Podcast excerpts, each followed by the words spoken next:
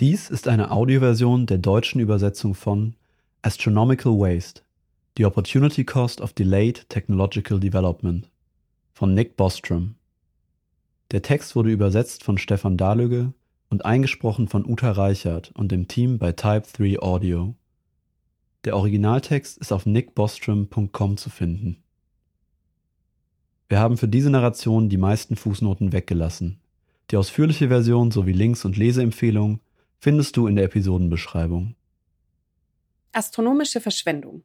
Die Opportunitätskosten verzögerten technologischen Fortschritts. Geschrieben von Nick Bostrom, Universität Oxford. Ursprünglich publiziert in Utilitas. Aus dem Englischen von Stefan Dahlüge. Abstract. Mit sehr fortschrittlicher Technologie könnte eine sehr große Population von Personen, die glückliche Leben leben, in der erreichbaren Region des Universums aufrechterhalten werden. Daraus ergeben sich entsprechende Opportunitätskosten für jedes Jahr, um das sich die Entwicklung solcher Technologien und die folgliche Kolonialisierung des Universums verzögert. Ein potenzielles Gut, nämlich das lebenswerte Leben, wird nicht realisiert. Unter plausiblen Annahmen sind diese Kosten extrem groß.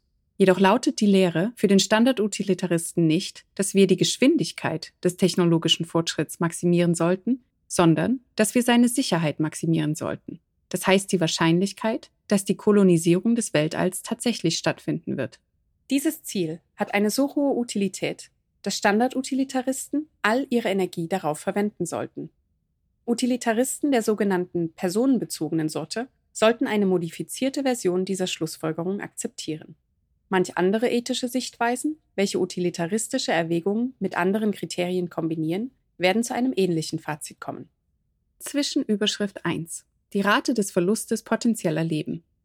Während ich diese Worte schreibe, erleuchten und erhitzen Sonnen leere Räume und ungenutzte Energie wird schwarze Löcher heruntergespült. Das fantastische kosmische Geschenk von Negentropie wird irreversibel und in einem kosmischen Ausmaß zur Entropie degradiert. Dabei handelt es sich um Ressourcen, die eine fortschrittliche Zivilisation hätte nutzen können, um Wertestrukturen zu errichten, empfindungsfähige Wesen etwa, die lebenswerte Leben führen. Der Verstand kann die Rate dieses Verlustes kaum erfassen. Eine kürzlich veröffentlichte Studie unternahm lose theoretische Überlegungen zur Rate der Zunahme von Entropie und schätzte, dass der Verlust menschlicher Leben in unserem eigenen Supercluster mindestens ca. 10 hoch 46 Menschenleben pro Jahrhundert verzögerter Kolonisierung beträgt. Eine Annahme dieser Schätzung ist, dass alle verloren gegangene Entropie für produktive Zwecke hätte genutzt werden können obschon keine derzeit bekannten Technologien ansatzweise dazu imstande wären. Da wir eine Untergrenze abschätzen wollen, ist diese unkonventionelle Annahme unerwünscht. Wir können jedoch zu einer Untergrenze gelangen, indem wir einfach die Sterne in unserem Supercluster zählen. Diese Zahl kombinieren wir dann mit der Rechenleistung, die mit Hilfe der Ressourcen eines jeden Sterns und unter Verwendung von Technologien, deren Realisierbarkeit bereits gut begründet worden ist, generiert werden könnte. Wir können dieses Produkt dann durch unseren Schätzwert für die Rechenleistung, die es für die Simulation eines Menschenlebens braucht, teilen. Nehmen wir als grobe Schätzung an, dass das Virgo Supercluster 10 hoch 13 Sterne umfasst. Die geschätzte extrahierbare Rechenleistung eines Sterns mit einer assoziierten Rechenstruktur in Planetengröße unter Nutzung fortschrittlicher molekularer Nanotechnologie ist 10 hoch 42 Operationen pro Sekunde. Die Rechenleistung des menschlichen Gehirns wird typischerweise auf maximal 10 hoch 17 Operationen pro Sekunde geschätzt. Wenig mehr scheint nötig, um die relevanten Teile der Umwelt so detailliert zu simulieren, dass simulierte Wesen Erfahrungen haben, die von typischen Erfahrungen heute lebender Menschen nicht zu unterscheiden sind. Diesen Schätzungen zufolge verlieren wir für jedes Jahrhundert, um das sich die Kolonisierung unseres Superclusters verzögert, ungefähr das Potenzial für 10 hoch 38 menschliche Leben. Das entspricht in etwa 10 hoch 29 potenziellen menschlichen Leben pro Sekunde. Obschon diese Schätzung insoweit konservativ ist, als dass sie nur Berechnungsmechanismen annimmt, deren Implementierung in der wissenschaftlichen Literatur bereits mindestens skizziert worden ist, ist es nützlich, eine noch konservativere Schätzung aufzustellen, die nicht von nicht-biologischen Instanzierungen der potenziellen Personen ausgeht. Nehmen wir an, dass ca. 10 hoch 10 biologische Menschen um einen durchschnittlichen Stern herum leben können dann könnte das Virgo Supercluster 10 hoch 23 biologische Menschen beherbergen. Das entspricht einem Verlust von 10 hoch 13 potenziellen Menschenleben pro Sekunde verzögerter Kolonialisierung. Dazu eine erklärende Fußnote. Das Virgo-Supercluster beinhaltet nur einen kleinen Teil der kolonialisierbaren Ressourcen im Universum, aber es ist groß genug, damit die vorgebrachte Argumentation funktioniert. Je größer die betrachtete Region, desto unsicherer müssen wir sein, dass signifikante Teile davon noch nicht von einer Zivilisation nicht terrestrischen Ursprungs kolonialisiert worden sein werden, bevor wir dorthin gelangen können. Zurück zum Text. Zwischen Überschrift 2. Die Opportunitätskosten verzögerter Kolonialisierung. Aus utilitaristischer Sicht konstituiert dieser ungemeine Verlust potenzieller menschlicher Leben einen entsprechenden Verlust potenziellen Wertes. Ich nehme hier an, dass menschliche Leben, die hätten kreiert werden können, lebenswert gewesen wären. Dafür gewöhnlich angenommen wird, dass selbst derzeitige Menschenleben typischerweise wertvoll sind, ist dies eine schwache Annahme.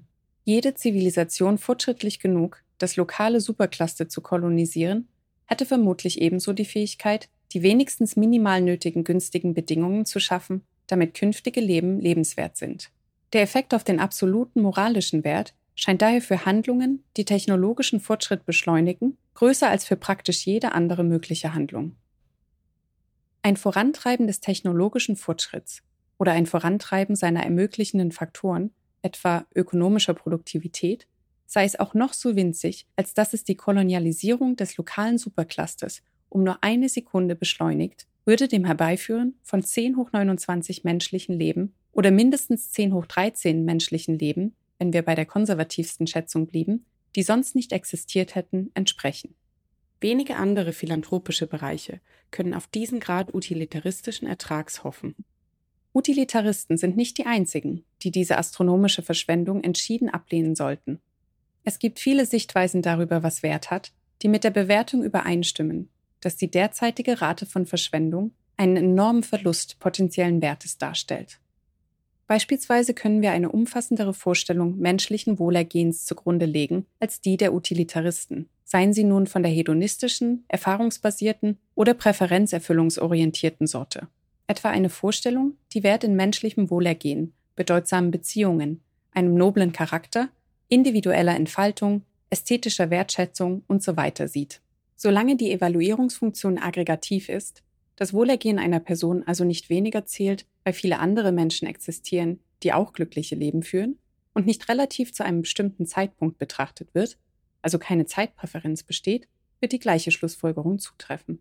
Diese Bedingungen können weiter gelockert werden. Selbst wenn die Utilitätsfunktion nicht komplett aggregativ ist, vielleicht weil eine Komponente des Guten Diversität ist und die marginale Produktionsrate davon mit zunehmender Bevölkerungsgröße abnehmen könnte, kann dennoch eine ähnliche Schlussfolgerung zutreffen, insofern zumindest eine signifikante Komponente des Guten hinreichend aggregativ ist. Ebenso könnte ein gewisses Maß an Zeitabzinsung künftiger Güter berücksichtigt werden, ohne dass sich die Schlussfolgerung ändert. Dazu eine erklärende Fußnote. Utilitaristen halten die Zeitabzinsung moralischer Güter im Allgemeinen für unangemessen. Jedoch ist unklar, ob Utilitaristen es im Angesicht der Möglichkeit, dass unsere Handlungen Konsequenzen für eine unendliche Zahl von Personen haben könnten, vermeiden können, Abstriche bei diesem Prinzip zu machen. Zurück zum Text. Zwischen Überschrift 3. Das Hauptziel von Utilitaristen sollte die Reduktion existenzieller Risiken sein. Angesichts der obigen Diskussion mag es scheinen, als müsste eine Utilitaristin ihre Anstrengungen auf die Beschleunigung technologischen Fortschritts richten. Selbst die Rendite eines nur sehr kleinen Erfolgs in diesem Unterfangen ist so enorm, dass sie die Bemühungen fast jeder anderen Aktivität in den Schatten stellt.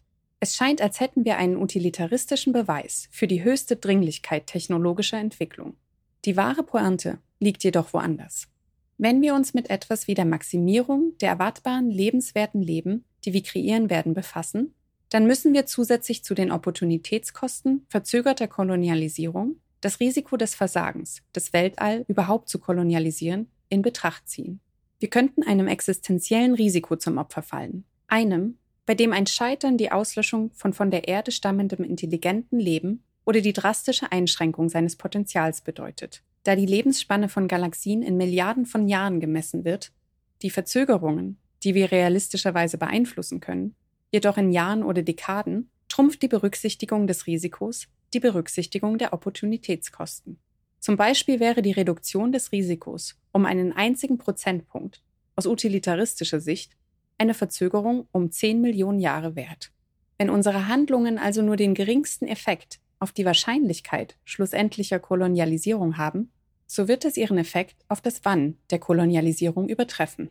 Für Standardutilitaristen sollten Prioritäten 1, 2, 3 und 4 daher die Reduktion existenzieller Risiken sein. Der utilitaristische Imperativ maximiere die erwartbare aggregierte Utilität kann vereinfacht werden zur Maxime minimiere existenzielles Risiko. Zwischenüberschrift 4 Implikationen für aggregative, personenbezogene Sichtweisen. Das obige Argument setzt voraus, dass unser Anliegen das Maximieren der Gesamtmenge von Wohlergehen ist. Nehmen wir an, dass wir stattdessen eine personenbezogene Version des Utilitarismus anwenden, nach der unsere Verpflichtungen primär derzeit existierende Personen und Personen, die gewiss existieren werden, betreffen. Dazu eine erklärende Fußnote. Diese Formulierung der Position ist nicht unbedingt die bestmögliche, aber sie ist simpel und wird für die Zwecke dieses Artikels ausreichen. Zurück zum Text. Laut solch einer personenbezogenen Sicht wäre das Aussterben der Menschheit nur insofern schlecht, als dass es vergangene oder derzeitige Leben schlechter macht. Nicht aber, weil es einen Verlust potenzieller lebenswerter Leben darstellt. Was sollte jemand, der diese Doktrin akzeptiert, tun? Sollte er Schnelligkeit, Sicherheit oder etwas anderes Drittes betonen? Um eine Antwort darauf zu treffen, müssen wir einige weitere Fragestellungen betrachten. Nehmen wir an, dass die Wahrscheinlichkeit, dass irgendeine existierende Person lange genug überleben wird, um einen signifikanten Teil der Ressourcen des erreichbaren Universums zu nutzen, vernachlässigbar ist. Ressourcen, welche, wie im ersten Abschnitt dieses Artikels beschrieben, nach und nach degradieren.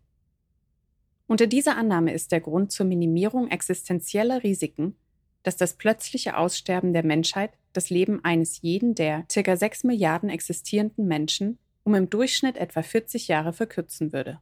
Erklärende Fußnote oder was auch immer die Bevölkerung zum Zeitpunkt des Weltuntergangs sein mag. Zurück zum Text. Ob schon dies sicherlich ein großes Desaster wäre, ist es zumindest ungefähr in der gleichen Größenordnung wie andere laufende Tragödien, wie beispielsweise weltweite Armut, Hunger und Krankheiten. Unter dieser Annahme sollte ein personenbezogener Utilitarist die Reduktion existenzieller Risiken als ein sehr wichtiges, aber nicht alles andere dominierendes Anliegen betrachten. Es gäbe in diesem Fall keine einfache Antwort darauf, was er tun sollte. Wofür er sich einsetzen sollte, hinge von detaillierten Berechnungen darüber ab, in welchem Bereich philanthropische Aktivität er am besten in der Lage wäre, Einfluss zu haben. Es lässt sich jedoch argumentieren, dass wir der Möglichkeit, dass einige derzeit existierende Personen ausreichend lange überleben werden, um von einer kosmischen Diaspora zu profitieren, eine nicht vernachlässigbare Wahrscheinlichkeit zuordnen sollten. Eine sogenannte technologische Singularität könnte innerhalb unserer natürlichen Lebensspannen passieren. Ebenso könnte es einen Durchbruch in Sachen Lebensverlängerung geben, der vielleicht das Resultat maschinengestützter Nanotechnologie wäre, die uns unübertroffene Kontrolle über die biochemischen Prozesse in unseren Körpern gäbe und uns befähigen würde, den Alterungsprozess zu stoppen und umzukehren. Viele führende Technologen und Futuristen schreiben dem Eintreten dieser Entwicklungen in den nächsten paar Dekaden eine recht hohe Wahrscheinlichkeit zu. Selbst wer gegenüber diesen Prognosen skeptisch ist, sollte die schwache Erfolgsbilanz bei der Prognose technologischer Entwicklungen in Betracht ziehen. Aufgrund der wohl bekannten Unzuverlässigkeit vieler solcher Prognosen scheint es nicht gerechtfertigt, der eigenen Prognose gegenüber so zuversichtlich zu sein, dass die erforderlichen Durchbrüche nicht zu unserer Zeit passieren werden, als dass man der Hypothese, dass sie passieren werden, eine Wahrscheinlichkeit von weniger als sagen wir einem Prozent geben sollte. Die erwartete Utilität einer Chance von einem Prozent auf ein astronomisch großes Gut könnte immer noch astronomisch sein. Aber wie gut wäre es, für eine substanzielle Teilmenge derzeit lebender Menschen Zugang zu astronomischen Mengen von Ressourcen zu haben? Die Antwort darauf ist nicht eindeutig. Einerseits könnte man sagen, dass in der heutigen Welt die marginale Utilität für materielle Ressourcen für ein Individuum rapide abnimmt, sobald seine Grundbedürfnisse gedeckt sind. Bill Gates scheint nicht ein dramatisch höheres Level an Wohlbefinden zu genießen als viele Personen mit bescheideneren Mitteln. Andererseits könnten fortschrittliche Technologien derart, die sehr wahrscheinlich zu der Zeit der Kolonisierung des lokalen Superclusters eingesetzt würden, neue Wege zur Konversion von Ressourcen in Wohlbefinden bereitstellen. Insbesondere könnten materielle Ressourcen unsere mentalen Kapazitäten ungemein ausweiten und unsere subjektive Lebensspanne unbegrenzt lang erweitern. Es ist dabei keineswegs klar, dass die marginale Utilität einer verlängerten Gesundheitsspanne und erweiterter mentaler Kapazitäten ab einem bestimmten Level stark abnehmen müsste.